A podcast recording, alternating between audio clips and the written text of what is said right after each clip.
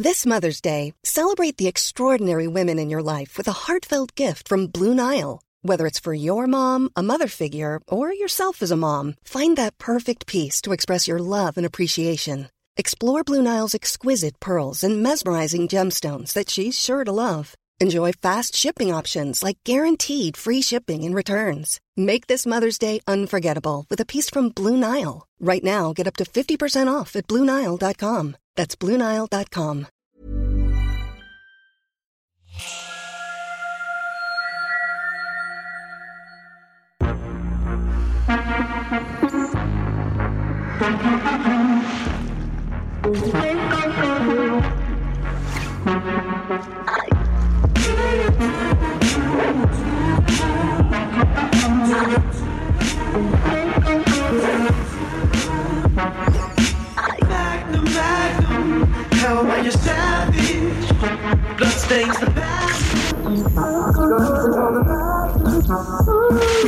Bonjour et bienvenue dans Crac Crac, le rendez-vous des coquins curieux et des gourmandes croquantes. Bref, l'émission qui plonge la tête la première dans les semences de notre société. Et souvent, bah, j'y bois la tasse.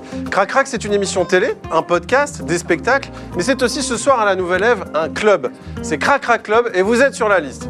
Dans Crac Crac, j'ai abordé beaucoup de sujets. J'ai donné de ma personne, d'ailleurs, sous ses ongles, hein, il y a il y a l'ADN de la moitié de la France. Mais il y a un sujet qu'on n'a jamais encore traité, et pourtant c'est la base, l'amour, les sentiments. Ah, les sentiments. Un truc d'ailleurs qu'on appelle depuis une dizaine d'années les sentiments.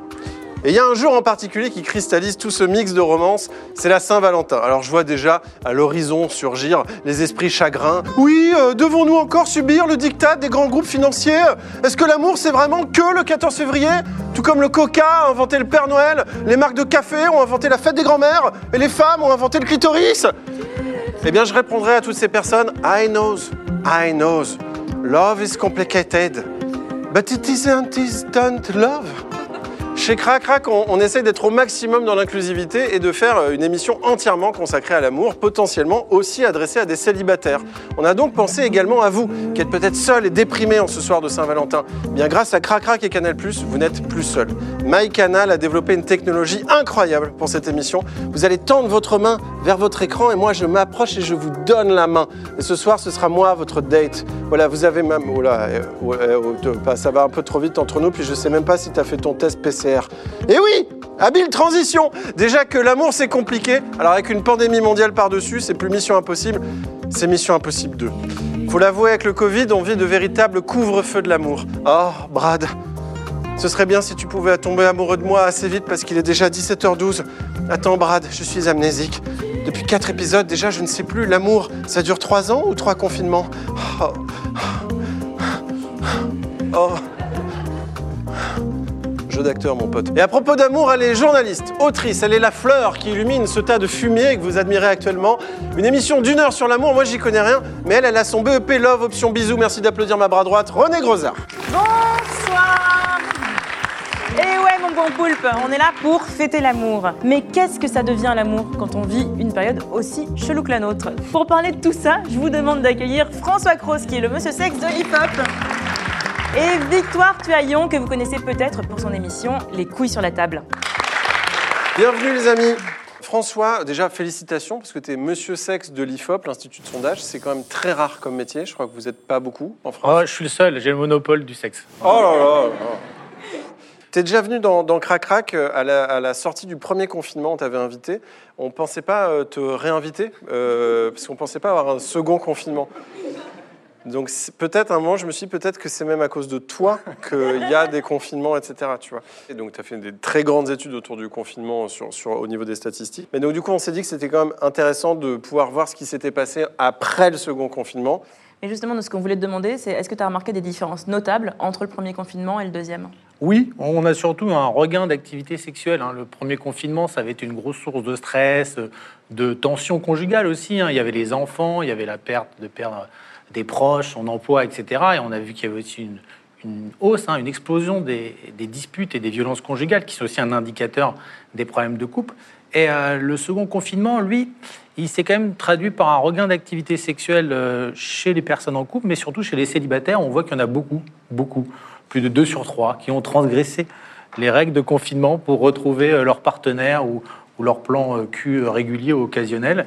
Et euh, finalement, de même qu'on a retrouvé une- un regain d'activité économique, on a aussi un regain d'activité euh, sexuelle. Bah, il y avait les attestations qui étaient un peu plus, euh, un peu plus cool quoi, sur Je le crois qu'il y avait une case plan cul à la fin ou, Ouais, je l'avais. hein. Ouais.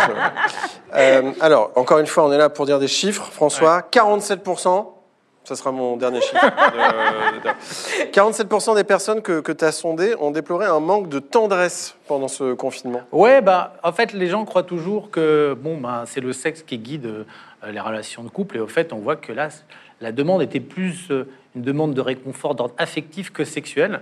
Et euh, on a senti, aussi bien chez les personnes en couple que célibataires, et notamment chez les personnes qui sont vraiment isolées, qui sont en télétravail et qui ont peu de relations sociales, Mhm. qu'il y avait un, un besoin de tendresse, d'affectif, d'affection, de contact physique ou charnel, mais pas forcément lié à un besoin de sexe pour le sexe.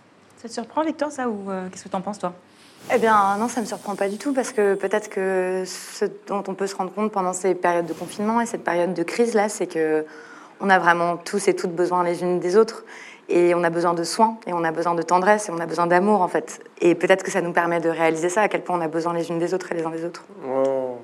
Bah, c'est à la fois beau et triste. Moi, je suis pense pas que ce soit Je triste. suis perdu, mais Mais en tout cas, on peut pas, on peut pas faire comme si on pouvait s'en sortir tout seul Ouais. parce que c'est pas vrai. Personne s'en sort jamais tout je seul. crois que c'est un peu ça qu'on a appris pendant le second confinement, je crois. Le premier, on- je pense que tout le monde flippait. Le second, je pense qu'il y a un vrai truc de manque humain. Comment on se rencontre justement dans le, dans le monde euh, d'après? Enfin, le monde d'après de, de maintenant, mais qui était euh, le monde euh, d'a- d'avant. Enfin, tu, tu vois. D'avant, d'après. Le monde de maintenant, mais qui est finalement le monde d'après, quelque part. À l'instant, on est déjà dans le- la seconde d'après de celle d'avant, tu vois. Oui, c'est quoi ta question exactement? Euh, Bah écoute, euh, tout simplement, on a, c'est pas surprenant, hein, il y a eu plein de chiffres qui sont sortis sur le sujet. On a eu euh, une accélération de la, digitalisation de la rencontre, hein, qui était déjà un phénomène qui a augmenté depuis, euh, des années et qui s'est accru de manière euh, manifeste durant les, les deux, trois confinements. Est-ce qu'on est dans un troisième confinement? Il faut se poser la question. Mais euh, l'idée, c'est qu'aujourd'hui, quand on demande aux gens comment ils ont trouvé leur partenaire depuis la mise en place du confinement, c'est l'Internet, que ce soit les sites, les applications de rencontres ou les autres formes de- de rencontres en ligne, sociaux. qui sont ouais, les réseaux sociaux, etc., qui sont devenus le premier mode de rencontre. Et ça, c'est quelque chose vraiment de novateur avant Et qui est lié au confinement, vraiment. bah, qui est lié tout simplement à la fermeture euh, des, des lieux de, de rencontre, de sociabilité nocturne comme les bars, les boîtes de nuit, et puis même aussi avec le, le télétravail, le fait qu'on se rencontre aussi moins euh, sur les- l'espace euh, professionnel, et aussi pour les étudiants, euh, la fermeture des, universités. Donc tout ça, ça renforce la seule solution pour faire des rencontres, c'est les applications de rencontre. Enfin, c'est pas la seule, hein, mais en tout cas, c'est désormais le, le premier mode de rencontre en France. Alors ça tombe bien que tu parles de télétravail, parce qu'il y a un truc qu'on a remarqué dans ton étude et qui nous a beaucoup amusé. On a remarqué que les gens étaient des coquinous et que pendant le télétravail, il y a des gens qui faisaient du sexe entre eux, dans le télétravail. Oui, Alors, est-ce que tu peux commenter ce phénomène qui nous intéresse beaucoup? Alors, on, on s'est demandé ce que faisaient aussi les couples euh, pendant les heures de travail et on a vu que les adeptes du 5 à 7 étaient assez nombreux. On a, Des 2 à 3, des 10 à 11. ouais, on ne sait pas à quelle heure c'est, mais en tout cas, on avait à peu près un télétravailleur euh, sur trois qui avait déjà euh, eu un rapport sexuel chez lui durant les heures de travail et ça monte à 51% chez les jeunes de moins de 25 ans qui sont généralement aussi les plus actifs euh, sexuellement. Tu as beaucoup télétravaillé, toi, Victoire? Euh, Oui, et j'ai la chance de pouvoir gérer mon temps de travail comme je le souhaite. Et niveau rupture, est-ce que c'est un carnage alors le Covid euh? Quand on avait fait euh, la sortie du premier confinement, on avait à peu près, je crois, ouais, 15% des femmes en couple qui envisageaient sérieusement euh, de rompre. Euh, euh, finalement, toutes n'ont pas rompu, Euh, mais il y a eu euh, du carnage, notamment chez les jeunes. Les jeunes couples, alors voilà, les vieux couples, ils sont ensemble depuis 5, 10, 15, 20, 30 ans, donc ça aurait été moins une épreuve, hein, ils se connaissaient. Mais pour les jeunes couples, le plan Tinder avec lequel on, on s'est confiné très vite, finalement, ça a souvent explosé. Et aujourd'hui, on a à peu près voilà, deux Français sur trois qui sont en couple, mais euh, ils ne sont pas tous en couple avec la même personne que lors du premier confinement. On en a environ 5-6% qui ont soit changé de partenaire, soit qui ont préféré être seuls durant le second confinement, notamment les jeunes de manière assez, assez nette. Cette émission, c'est Crac Crac Faites l'amour. Tu as déjà eu un coup de foudre, François? Comme tout le monde, je pense, j'espère. Victoire? Euh, oui, mais, hum, oui, oui, euh, mais pour moi, c'est vraiment une construction culturelle, c'est un récit qu'on fait, et c'est intéressant de, de le déconstruire aussi, ce récit-là. Voilà, de se demander qu'est-ce qu'on met derrière ça, et, et pourquoi, par exemple, le fait d'avoir un coup de foudre avec quelqu'un, on va s'imaginer des tas de choses sur ce que ça veut dire sur le futur de la relation, que ça veut dire que tu es prédestiné, Ouais. que c'est à moitié, etc. Et je trouve ça dangereux, en fait. Oui, tu te projettes à fond sur l'autre. Oui. Ouais. Et que ça, c'est peut-être pas une bonne idée. On va parler de déconstruction après. Je te laisse prendre euh, te- tes pelles, tous tes outils de BTP. Euh, l'amour est partout et pas qu'ici dans cette magnifique salle de la Nouvelle Ève. Prenons le GR20 de l'amour et partons vers la province. René, prends ton bâton de marche et tes chaussures de rando et allons tout droit vers les calanques de Marseille pour nous parler d'amour. Le voilà, avec des cigales dans son slip. C'est l'humoriste Redouane Bougueraba.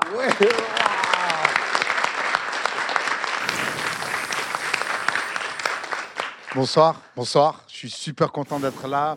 Je vous explique, il y a Poulpe, il m'appelle sur mon téléphone, il me dit Redouane, t'inquiète pas, j'ai une émission, crac crac.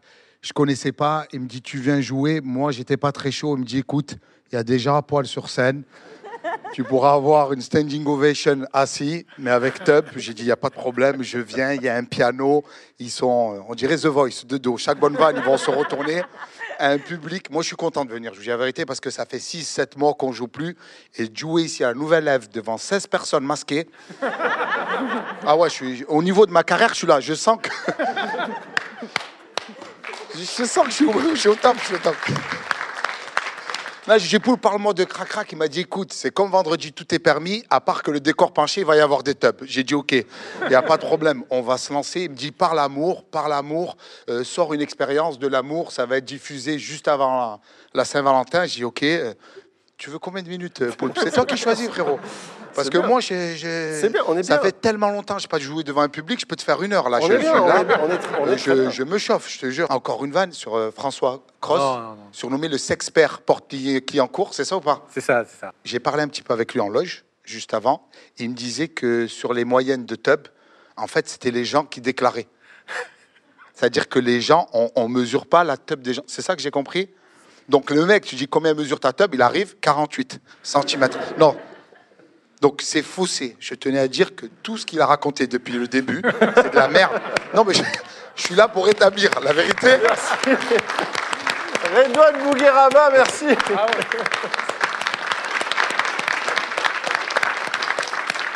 Merci Redouane. C'est le moment du répondeur. Le public peut y laisser des messages olé olé. Allez tout de suite, le répondeur. Bonjour et bienvenue dans le répondeur de Crac Crac. Laissez votre message après le. En fait, genre, je rentrais de soirée avec ma copine et on était totalement arrachés et on commence à faire l'amour dans l'ascenseur et tout, machin, nan, nan. Sauf qu'on capte pas, c'est que quelqu'un d'autre appelle l'ascenseur. Du coup, genre, on se retrouve au rez-de-chaussée, genre, tous les deux, nus, face à ce type, genre, et c'était archi long. Les portes, elles ont dû mettre au moins 10 secondes à se refermer et on était en mode freeze, genre, tous les deux, genre, à, à bloquer comme ça. Et le truc trop chiant, c'est qu'en plus, genre, on se souvient pas de la tête du gars. Donc dès qu'on croise un voisin, on se dit genre, potentiellement c'est lui, tu vois. Sauf qu'on le sait pas, mais lui il le sait que c'est nous. Genre, enfin, c'est juste horrible quoi. Trop chiant.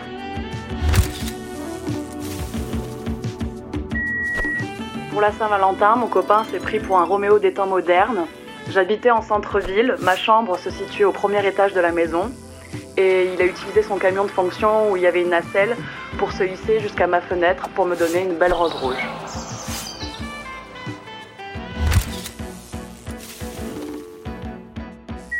Après un concert des rois de la Suède, on avait rencontré Monsieur Poulpe avec mon chéri et il nous a gentiment dit que si un jour on avait des enfants, eh ben qu'ils seraient euh, trop beaux. Et ben, eh ben en fait chose faite parce qu'on a un enfant, il a 4 ans et demi et c'est le plus magnifique du monde. Merci Monsieur Poulpe. C'était le répondeur, merci aux personnes qui ont participé. Il y en a en tout cas qui l'a fait bien la Saint-Valentin et qui s'en souvient encore. Il a la, gentillesse, le courage et sans doute un peu de la folie de venir nous la raconter dans les confidences de Crac Crac Club. On écoute tout de suite Jacques. Bonjour Poulpe. Euh, quand j'étais plus jeune, ma mère et moi, on avait l'habitude de s'affronter au bras de fer. J'ai eu une euh, éducation un petit peu particulière. Ma mère, il faut savoir qu'elle est comédienne danseuse, donc elle est plutôt euh, grave musclée. Elle m'avait promis que si je la battais, elle m'offrirait le resto de mon choix. Donc euh, je m'entraînais jour et nuit, euh, j'avoue que je poussais un peu la fonte pour réussir à la battre. Et vers mes 14 ans, je me sens chaud, je me sens bien en forme et je vois surtout qu'elle est un peu fatiguée. Je la défie, elle accepte le défi. Évidemment, je gagne.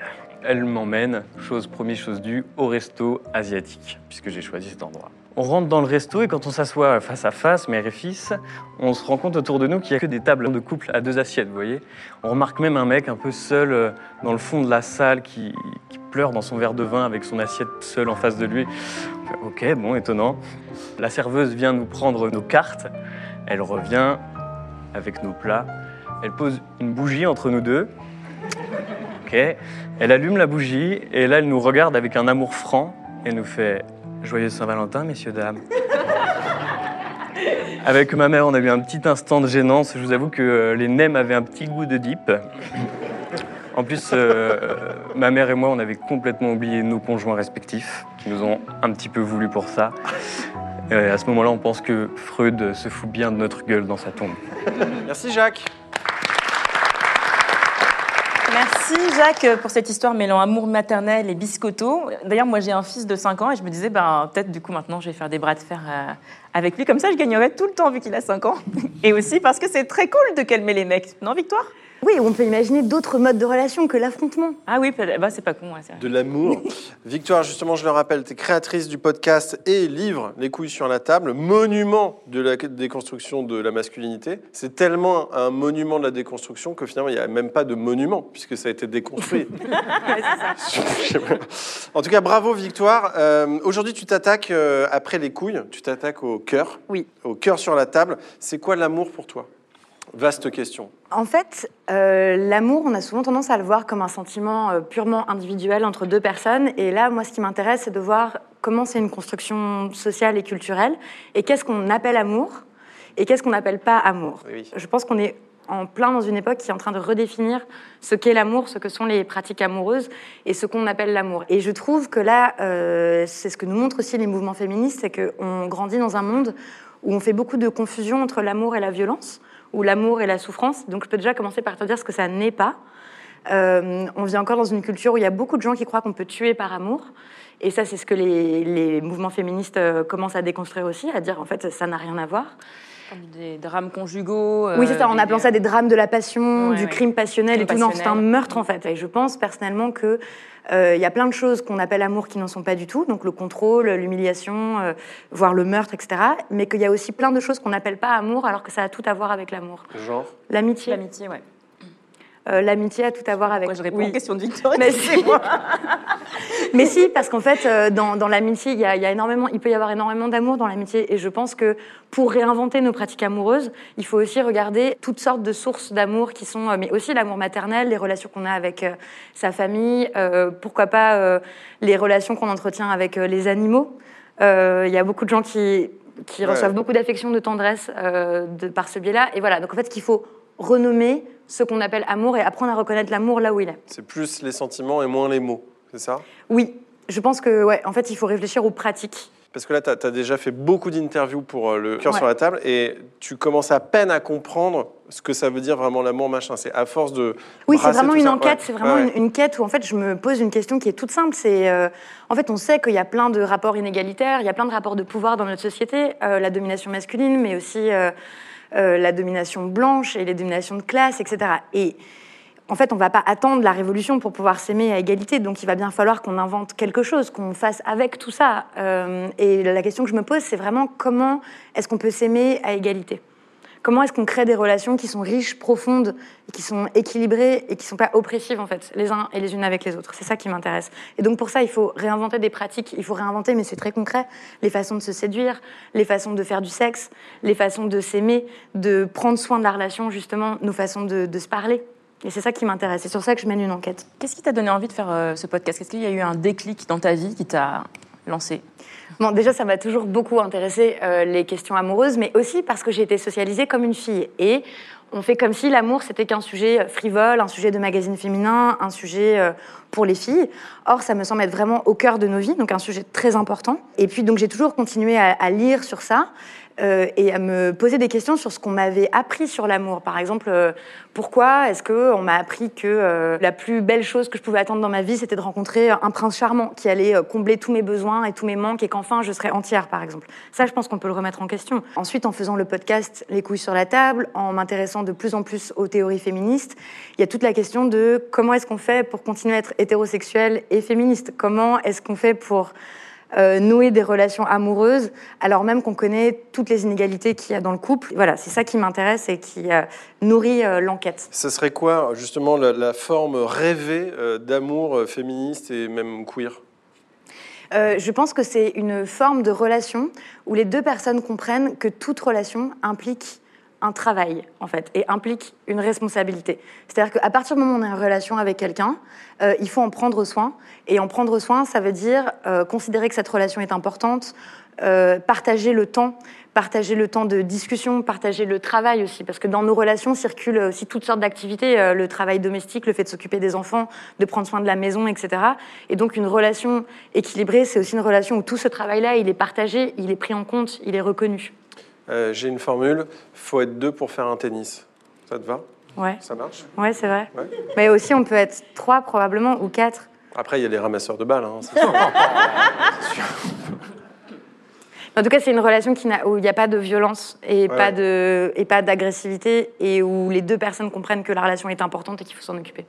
Victor, on parle de plus en plus d'un spectre complexe de l'amour avec les romantiques, les aromantiques, même des euh, flux romantiques, je crois, si je dis pas de bêtises. Qu'est-ce qui peut nous aider à nous repérer dans tout ça? Alors, il y a plein de concepts euh, sociologiques ou militants qui peuvent nous aider à penser nos relations amoureuses. Euh, par exemple, euh, quand je disais euh, dans l'amitié il y a beaucoup d'amour, se dire qu'entre l'amitié et l'amour, c'est pas deux sentiments opposés, ça peut vraiment être un, un continuum, comme un, un spectre, et qu'on peut être plus ou moins attaché euh, aux manifestations du romantisme. Donc quand, là, tu parlais des personnes qui sont aromantiques. Tu peux redéfinir ce que c'est peut-être pour les gens qui savent pas Les personnes qui sont aromantiques, ce sont des personnes qui peuvent avoir une attirance sexuelle pour quelqu'un d'autre, mais qui ne ressentent pas tout- toutes les sensations et les émotions qu'on associe habituellement aux sentiments amoureux. Donc euh, les papillons dans le ventre, les palpitations, euh, l'avoir envie de passer tout ton temps avec cette personne et tout ça, qui essaie de se détacher en tout cas de ces modèles romantiques. Voilà.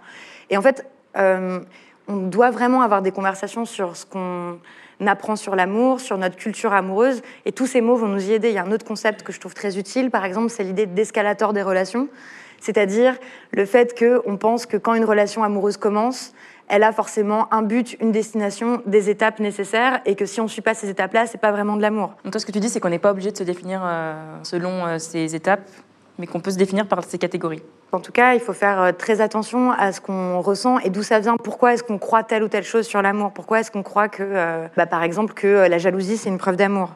Pourquoi est-ce qu'on a l'impression que euh, être célibataire c'est horrible, c'est vraiment la honte?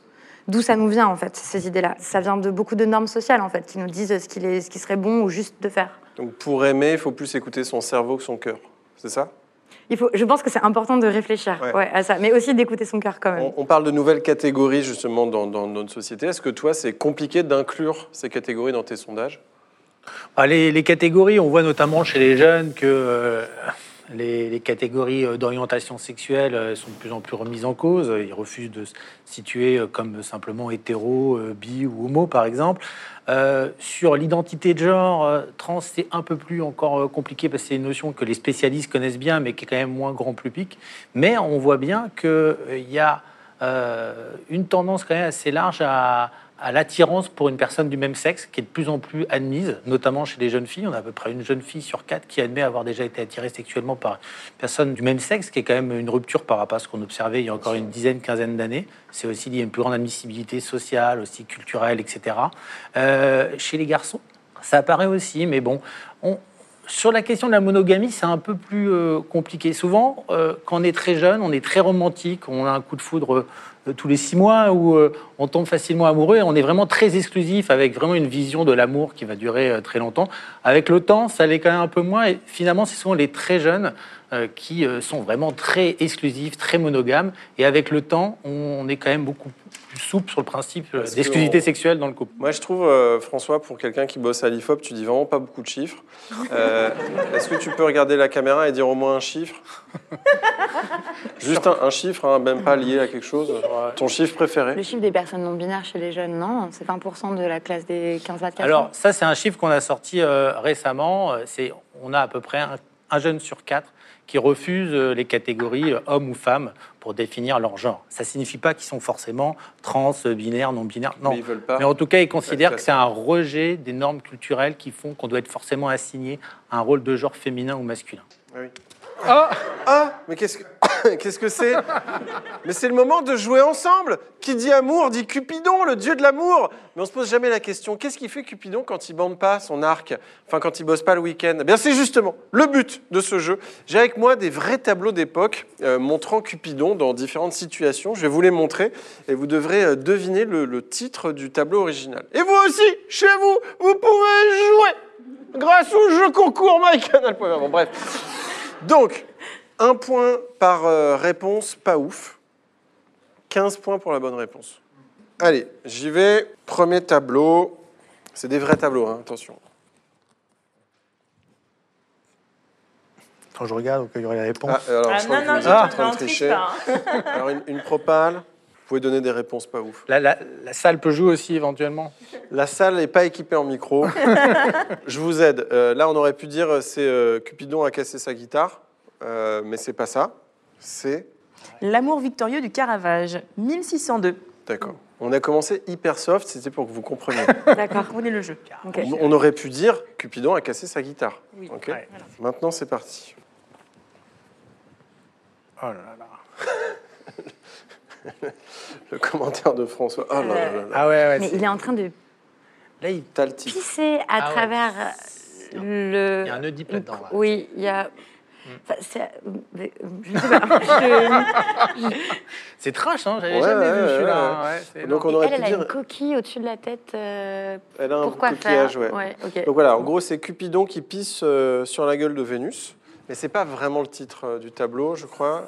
C'est quoi C'est Non. l'urologie c'est- Le titre du tableau, c'est Vénus et Cupidon, ce qui est mieux que Cupidon pisse sur Vénus.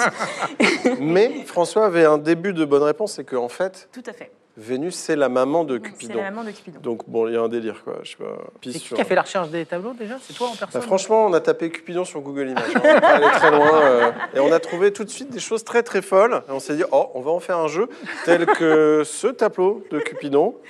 Je vous laisse découvrir, oui, les Ah oui, sourcils de d'accord. Victoire Ah ouais, ouais, là on est. Ouais. J'essaie de comprendre ce qui est en train de se passer et pourquoi. euh, Donc, euh, euh, On est sur une soufflette. Cupidon se fait. Ouais, Non, là, c'est Cupidon, il est là. Ah, Il a un soufflet, du coup, Et il souffle dans un autre Cupidon. dans un, Un petit chérubin, chérubin. dans une ouais. personne, ouais. qui a pas l'air euh, très consentant d'ailleurs. Non, qui est chevauché par un troisième ange. ouais, bah, qui après, le tient bon, par euh, les cheveux. Oh, Mm. C'est quoi le titre de ça Marc Osopo, donc le peintre, trois angelots, un chien et quatre personnages derrière. C'est le titre. on aurait pu trouver. Putain, on a zéro point depuis tout à l'heure. On est vraiment. mm. Je vous vois plus euh, sidéré par, euh, par les autres. Je vous rappelle, c'est de l'art. hein. C'est de l'art. C'est après le boulot là. C'est. Il a, il a bossé. Cupidon a pris trop d'extasie. Ouais. Ah, Un point pour une réponse pas ouf. Ok. Et donc ça, c'est Amour endormi du Caravage. Caravage qui s'est fait plaisir. Caravage, il- Ouais, Caravage s'est fait plaisir. Et alors enfin le dernier, là on est sur du très moderne. Donc c'est vrai, attention, hein, c'est pas un Wow. photomontage, c'est un C'est une vrai. publicité, ça c'est pas. C'est une photo, c'est du bling bling. Il faut savoir autour de, du coup de quel méga star rappeur mondial, ouais, c'est Rappeur fait ce- américain ouais, un Cupidon qui coûte beaucoup d'argent avec une cagoule. Propale de rappeur. Je vous le montre. j'avais rappeur américain. Mais mais- C'est Drake. Drake s'est Ah, fait un Drake. Cupidon Ah. en bling bling. Non. Ouais. D'accord. Ah ouais, d'accord. C'est beau, hein Et donc c'est Victoire qui gagne ce super quiz. Bravo, avec bravo. un point. On amène le cadeau de victoire. Bravo. Oh là là. Oh là. Allez, va-t'en, briseur de cœur, salaud. Bravo, Victoire. On parlait à l'instant de Cupidon. Lui aussi, il a le visage rond, les joues roses, les fesses bien potelées comme un chérubin. Et il descend de son petit nuage avec ses deux petites ailes atrophiées dégueulasses. Il vient nous décrypter l'amour sous l'angle de la pop culture. Voici Maxime Donzel avec sa rubrique Culture Beat.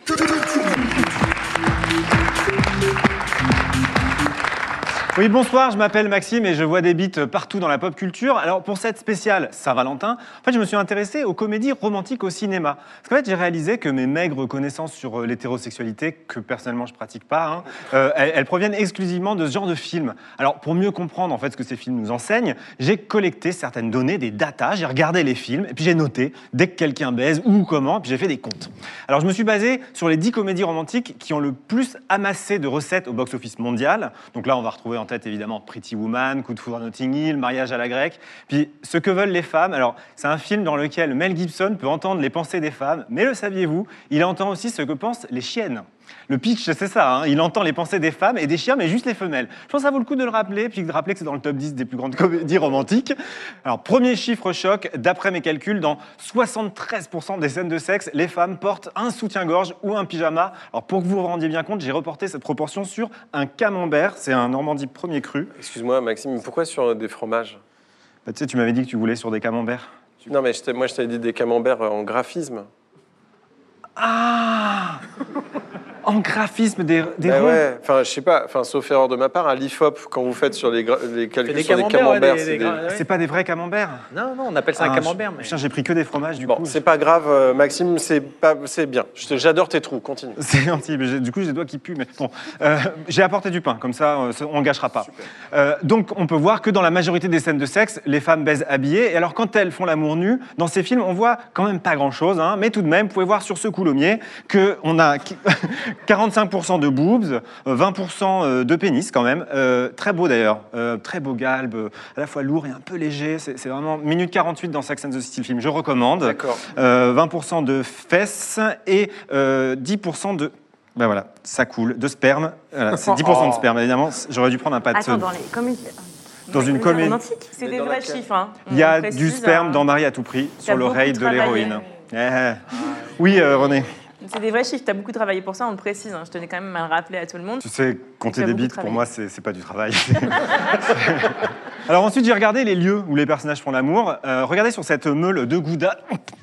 Sur cette meule de Gouda, 70% quand même dans un lit. Ça faisait un peu plus, mais j'avais faim. Euh, je- Ensuite, on a dans le placard, dans, dans la baignoire ou sur le piano. Puis regardez tout de même, 15% euh, sur le canapé devant la télé. Ce qui veut dire que si ça reflète la réalité, en ce moment même, il y a des gens qui nous regardent et... Bonsoir.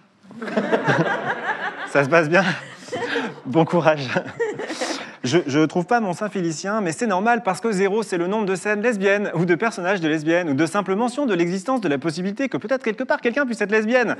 Mais on trouve quand même une scène de partous gay en extérieur euh, dans Marie à tout prix et franchement, honnêtement, euh, assez réaliste. hein. Enfin, selon ce que j'ai pu entendre euh, comme rumeur de comment ça se passe.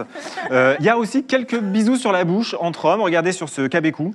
Euh, donc il n'y en a pas beaucoup. hein. Et en plus, 50% de ces bisous sont suivis par un mec qui fait et crache. Donc pas très sympa. Puis il y a autant de bisous entre hommes que de bisous entre un homme et un chien, décidément. Pour finir, j'ai regardé le top 100 des comédies romantiques les plus rentables.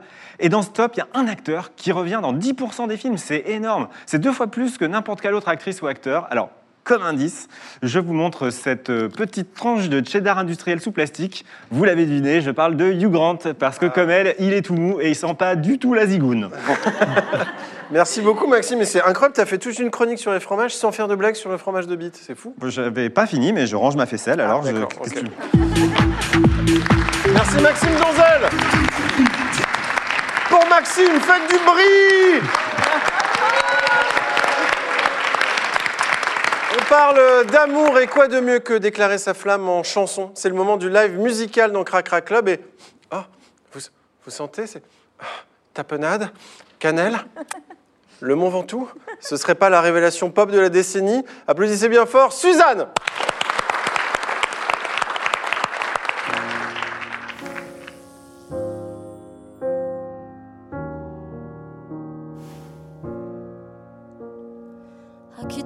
3 heures du mat Je te vois sourire devant ton écran. Le film a l'air bien, mais je suis pas dedans. On s'endort ensemble dans un lit trop grand. En tête à tête, je tiens la chandelle. T'as passé la soirée à penser à elle. On se dira bonne nuit comme à la fin d'un mail. Je suis plus la première à qui tu penses au réveil. Je voudrais remettre le film au début, jouer la scène où le lit nous voit nus, regoûter ta bouche pour la première fois, laisser du parfum dans tes draps. On vit sous le même toit, on s'est perdu de vue. Mon amour, est-ce que c'est le temps qui nous tue? T'as claqué la porte sans me dire au revoir. Depuis, j'attends que tu rentres tous les soirs. Dans l'appart vide, je reconnais plus le décor. J'écris des chansons tristes, j'ai même plus dehors. Dans l'appart vide, y a plus que du désordre. J'ai toujours pas dormi, elle fait jour dehors. Qu'est-ce que tu fais avec qui tu es Un jour ces questions vont me tuer. Je me fais des films que je veux pas regarder. J'ai le cœur en sang quand je te vois l'embrasser. Je regarde nos photos de couple parfait. Je me sens moins belle quand t'es plus à côté. Je trouve même plus la force de danser quand j'entends notre chanson préférée. Je voudrais remettre le film au début, rejouer la scène où le lit nous voit nus, regoûter ta bouche pour la première fois, laisser du parfum dans tes draps. On vit sous le même temps, on s'est perdu de vue. Mon amour, est-ce que c'est le temps qui nous tue? T'as claqué la porte sans me dire au revoir. Depuis, j'attends que tu rentres tous les soirs. Dans l'appart vide, je reconnais plus le décor. J'écris des chansons tristes, j'ai même plus dehors.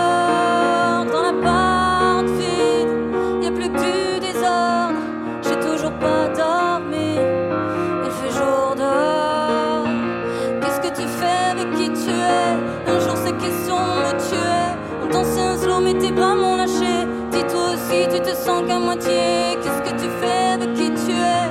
Un jour ces questions me tuaient. On dansait un slow, mais tes bras m'ont lâché. Y a plus qu'une paire de clés dans l'entrée. De l'appart vide, je reconnais plus le décor. J'écris des chansons tristes. Je suis même plus dehors, dans l'appart vide, y plus que du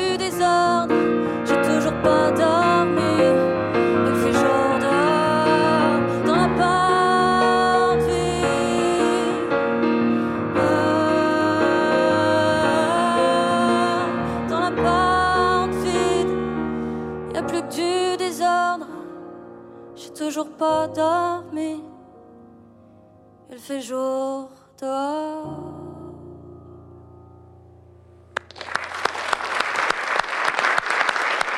Suzanne Bravo Avec la réédition de son album Toy Toy.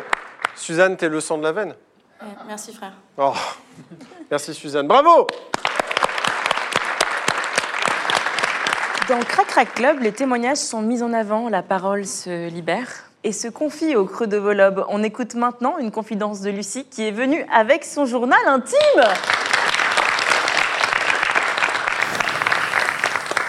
Bonjour. Euh, donc, il y a deux ans, j'ai retrouvé ce vieux journal intime jaune.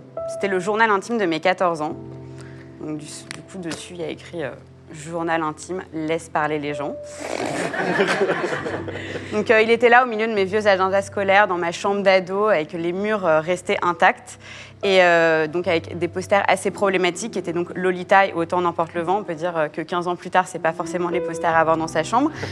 Enfin bref, donc euh, mes 14 ans, c'était en 2003. Et euh, en 2003, j'avais une grande passion, c'était trio. Mais j'avais une autre grande passion, c'était les garçons. Parce que cette année-là, j'ai perdu ma virginité. J'ai découvert mon premier grand amour, euh, mon premier chagrin d'amour, mes premières déceptions, mes premières vraies mauvaises décisions. J'étais super heureuse, super triste. et puis, en fait, c'est un peu comme si j'avais vécu toute une vie en une année. Et du coup, cette année-là, euh, il y avait la Saint-Valentin. Et moi, je sortais avec Camille. C'était un grand, beau gosse, blond. Bien sûr, il était en seconde, j'étais en troisième. Je trouvais ça ouf. Mais dans ma classe, il y avait un, un- un mec qui s'appelle Ben. Lui, c'était un peu le bad boy de ma classe. J'étais euh, un peu en kiff sur lui.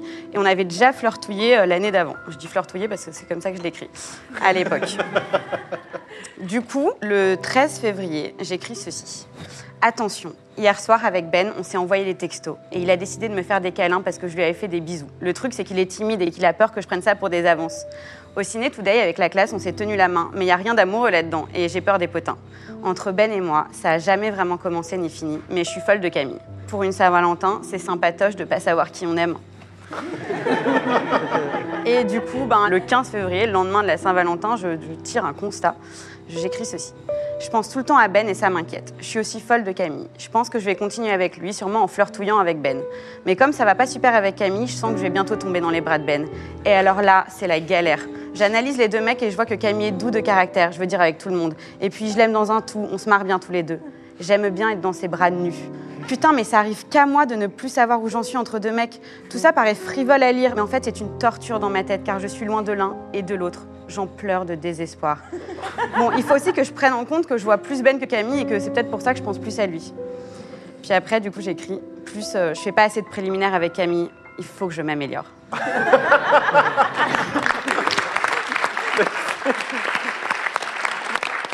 Merci beaucoup, Lucie. Et si on a envie de voir d'autres pages de ton journal intime, on peut écouter ton magnifique podcast qui s'appelle Mes 14 ans, qui est dispo sur toutes les plateformes. Vous, Victoire, François, qu'est-ce que vous auriez envie de dire à l'ado que vous étiez?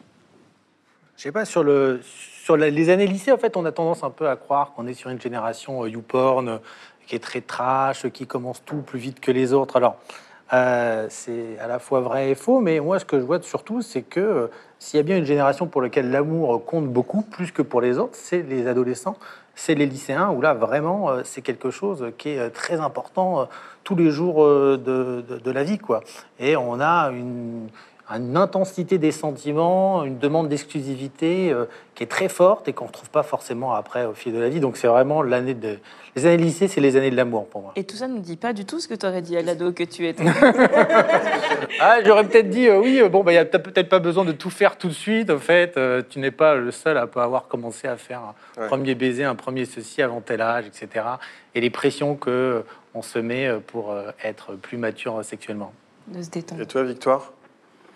Euh, J'aurais aimé comprendre beaucoup plus tôt que quand tu es folle amoureuse de quelqu'un qui veut pas de toi, ça raconte beaucoup moins de trucs sur la personne dont tu es amoureuse que sur toi. Voilà, et que ça n'a pas grand-chose à voir avec l'amour en fait. C'est bien. Mm. Je sais pas si c'est bien, mais en tout cas, ça aide à construire, finalement. Et toi, René Construire. Moi, pouf, qu'est-ce que j'aurais aimé dire Euh, De pas être toujours amoureuse de la même personne pendant sept ans et de se remettre et de ne plus être avec lui et encore avec lui, back and forth, comme on dirait en anglais, Ouais, tu vois. Je vois très bien. Tu vois Moi, j'aurais dit au mois euh, du collège, j'aurais dit te mets pas la pression, tu rateras tout de toute façon. Essaye de kiffer un peu. De toute façon, ça sera un échec. Je voudrais attirer votre attention sur le fait que nous sommes dans une magnifique salle de théâtre. Ah, la scène Ah, les feux de la rampe Ah, le, micro pas branché Ah Comme vous le voyez, il n'y a pas de mauvais comédiens, juste des mauvais textes. Voici venue la séquence où nous invitons des comédiens d'exception à jouer devant vous des vrais textes issus de vrais films porno. Ah, le théâtre se retourne dans sa tombe actuellement. La première, vous la connaissez pour ses podcasts uniques et ses rôles électriques. Elle est considérée comme une arme puisqu'elle fait sonner les portiques, c'est Sophie-Marie Larouille. Le deuxième est humoriste, comédien. Son prénom est grec et dans son caleçon, il y a un supplément salade tomate oignon. Applaudissez bien fort Panayotis Pasco et Sophie-Marie Larouille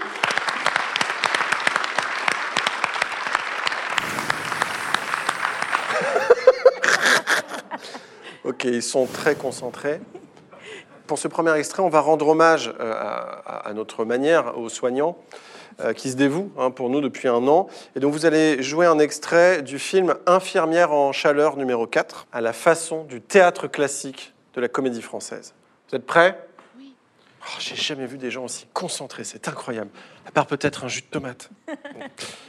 C'est parti.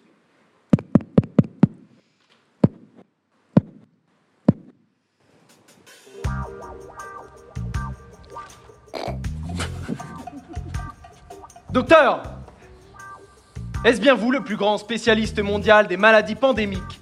Et qui êtes le chef de service de l'hôpital d'infectiologie des maladies tropicales de Washington, D.C.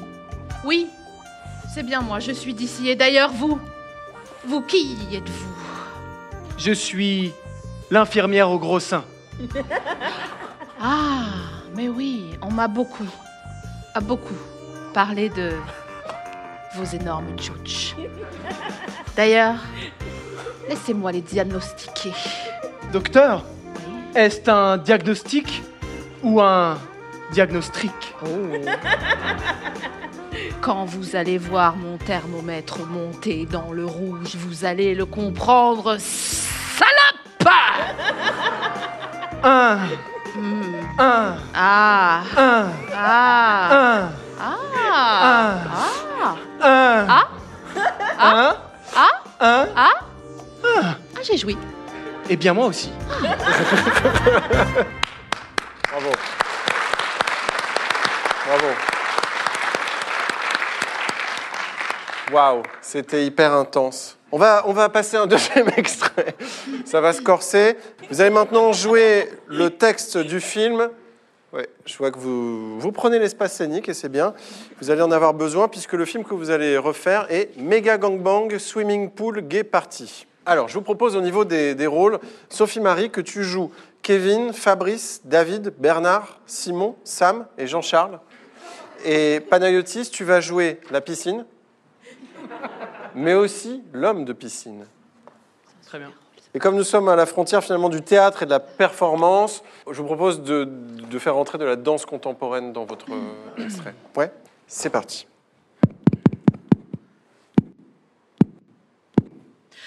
Salut, moi c'est euh, c'est Kevin. Je, c'est c'est ici le, la- la- le gangbang. Bonjour, moi c'est Stéphane. J'arrive de Metz et je viens pour la baise. Euh, oui, moi je suis un ami de, de, de- de Kevin. Là, je, je viens pour juste voir si l'eau est, est bien chaude.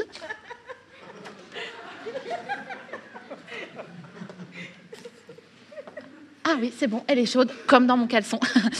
Bon, bonjour, moi c'est euh, c'est Patrick et euh, je viens là pour baiser des culs. Je suis là pour le méga gangbang. Oui, je suis, je vous le dis, j'adore baiser. Donc euh, moi, tout ce qui est gangbang, euh, c'est pour moi. Excusez-moi. Oui, oui, oui, oui, oui, ouais. Hein, mon, ah, ah. Je suis l'homme de piscine.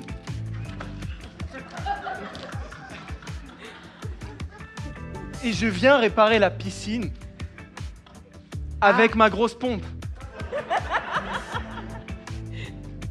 Un, Ah, un, ah, un, ah, un, ah, un, ah, un, ah, un, ah, un, ah, un. ah.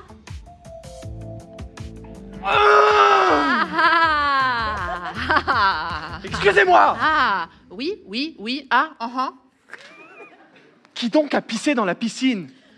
On avait dit qu'on gardait tout pour Kevin Bravo Incroyable Bravo Bravo Bravo Merci à Sophie-Marie Laroui et Panayotis Pasco qui viennent de, de briser leur carrière devant nous. Bravo C'était Crac Crac Club. C'est comme le véritable amour, c'est fini. Je voulais vous dire, j'ai passé la meilleure des Saint-Valentin avec vous. Je trouve que ça s'est très bien passé. Il y a un vrai truc entre nous, il y a un vrai feeling. Je pense que ça peut aller plus loin. Et merci à François Cross, à Victor Tuaillon, à Maxime Donzel, à Suzanne et aussi à Redouane Bougueraba, Sophie-Marie Laroui et Panayotis Pasco. Et n'hésitez pas à checker leur actu sur Insta. Merci à toutes les personnes qui ont témoigné pendant l'émission, à toutes les équipes de Canal+, et un big up à notre team de Ninja Associés. C'est Crac Crac Club, merci à toutes. Et à tous, bisous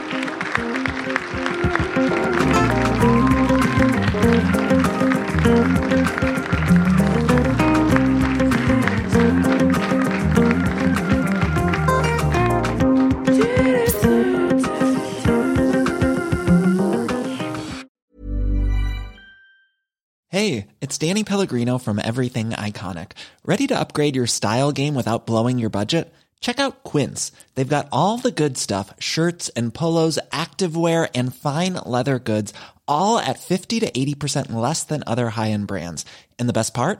They're all about safe, ethical, and responsible manufacturing. Get that luxury vibe without the luxury price tag. Hit up quince.com slash upgrade for free shipping and 365 day returns on your next order. That's quince.com slash upgrade.